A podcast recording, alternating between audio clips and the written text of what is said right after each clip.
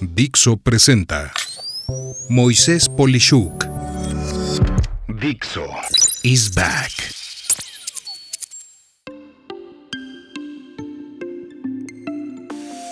¿La capacidad depende de la edad? El pasado 12 de abril de 2023 platicaba en el podcast del aniversario de los primeros 34 años de la fundación de mi empresa. Hasta el momento, entre diversas redes sociales, he tenido el gusto de recibir aproximadamente 5.000 interacciones y cientos de comentarios. Como parte de lo que me apasiona son los datos, he visto quiénes son los que me han visitado, mandado un mensaje y en especial los temas de los que se ha comentado.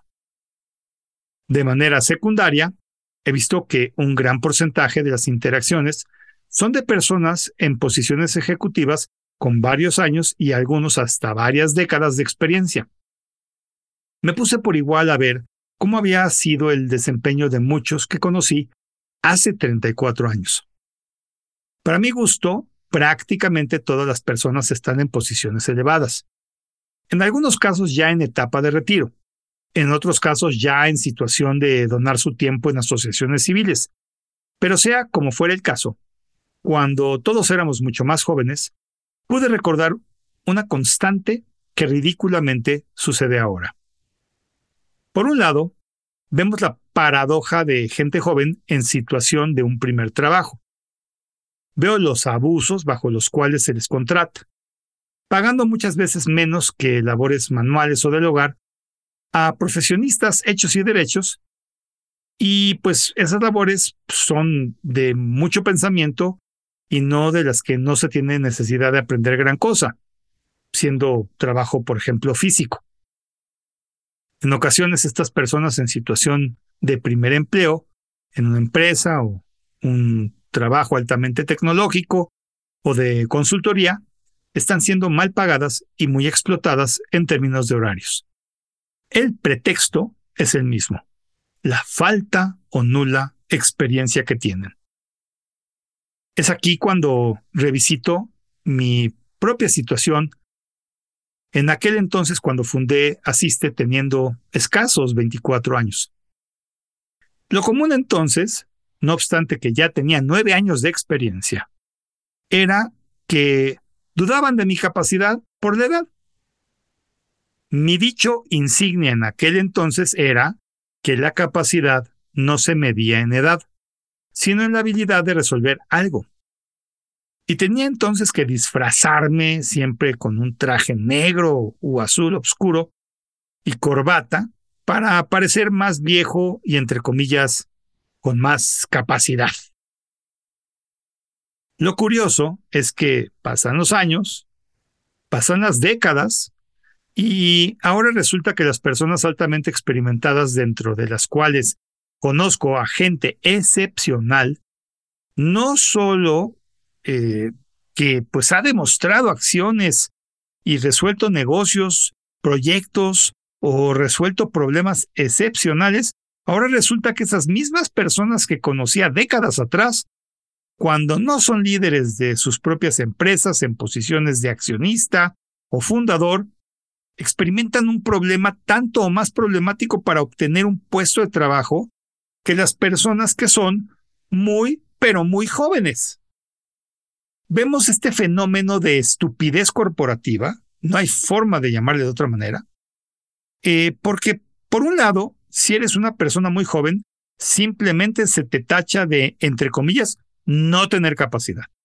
En tanto, entre comillas también, si eres una persona muy vieja, tampoco se te contrata por pretextos estúpidos, siendo el principal que eres una persona muy cara por ser muy experimentada, o sea, estás como persona sobrecalificada o capacitada de más. ¿Te das cuenta de la ridiculez?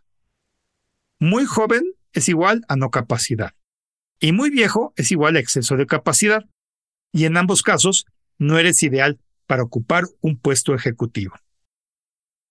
Aquí quiero asegurar varios puntos que van dirigidos a cualquier persona que está en la posición de contratar a personas en puestos ejecutivos. Le llamaré a las siguientes 10 situaciones el decálogo de Moisés. Y que le duela a quien le duela. 1. La capacidad no se mide en edad. Si hay una persona muy joven, su edad no es el punto clave de contratación, sino lo que es capaz de lograr y hacer. 2. Si es una persona con, entre comillas, edad de más, y hoy en día ridículamente tiene 35 años en adelante, y la razón es la edad también, definitivamente se comete un suicidio empresarial al no contratarlos, pues lo que han vivido es muy valioso para evitar gastos y errores innecesarios, además de contar con un arsenal de estrategias, relaciones personales y conocimientos de situaciones que lo único que traerían es mejoras excepcionales al negocio. 3. Lo que sí hay que validar en cualquier caso, y digo cualquier caso, es lo que ha aprendido esa persona para mantenerse al día y lo que ha hecho aprovechando ese conocimiento. O sea, no se trata nada más de acumular cursos, sino ver cómo aplicaste esos conocimientos. Este punto para mí es clave en la industria que sea y en especial en la de tecnología. 4. Si la razón para no contratar a una persona sin importar la edad es que está sobrecalificada, debes de cuestionar mejor si tu empresa es una porquería, porque solo en una porquería quieres personas mediocres o inútiles que no pueden elevar el nivel de competitividad o ejecución actual. 5 si como líder ves que esa persona que piensas contratarte supera en capacidad o conocimiento y por eso no quieres contratarla, eres una persona ignorante. Y quien debe de mejor retirarse o renunciar, eres tú. La razón es sencilla. La mejor forma de crecer, inclusive para ti, es poder dejar en tu puesto a alguien que sea cuando menos igual y de preferencia mejor que tú. Si no es así, ni tu empresa ni tú mejoran y tú jamás podrás moverte de puesto. 6. Si has dejado de estudiar o aprender, si no lees cosas nuevas, si te autoconvences de que ya lo sabes todo, es tu momento de decir adiós a lo que haces. Sin duda, esto en el mundo de la tecnología es una realidad. Puedo decirte que en mi empresa la invención se daba antes de la pandemia en ritmos cuatrimestrales. Y hoy se han vuelto bimestrales. En pocas palabras, la oferta cambia cada menos de ocho semanas y si no hay un método y capacidad para anticipar lo que desea el mercado, tu negocio puede ya haber muerto y puede que tú ni siquiera lo hayas notado pero ya estás muerto. Esto quiere decir en pocas palabras, o estás humildemente siempre hambriento de conocimiento y con ganas de aprender, o deja de hacer lo que estabas haciendo. 7. Si eres una persona que aspira a su primer trabajo, lo que ya tuvo que pasar es tener mucha curiosidad y en lo personal ya haber investigado de temas frescos y nuevos. Esto te traerá buenas oportunidades. 8. Si eres una persona con años de experiencia, lo más valioso a destacar es lo que has logrado, cómo has resuelto situaciones que ves en una empresa que suceden y tú puedes evitar o cómo hacer que logren capturar más negocio, ganar más, ahorrar más, etc. 9. No hagas ya nada sin importar tu edad si, como se dice comúnmente, ya no tienes hambre. 10.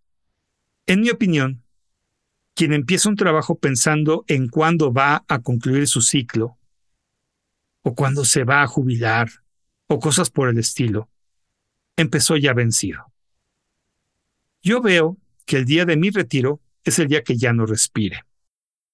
La jubilación es un término ridículo las personas mientras más puedan trabajar, usar la cabeza, distraerse y tener una retribución por ello, más salud mental y emocional van a tener siempre. Por favor, siempre sea una persona inquieta, con hambre y con ganas de aprender y hacer cosas diferentes. Soy Moisés Polishuk y agradezco que me hayas escuchado. Hasta la próxima. Dixo is back.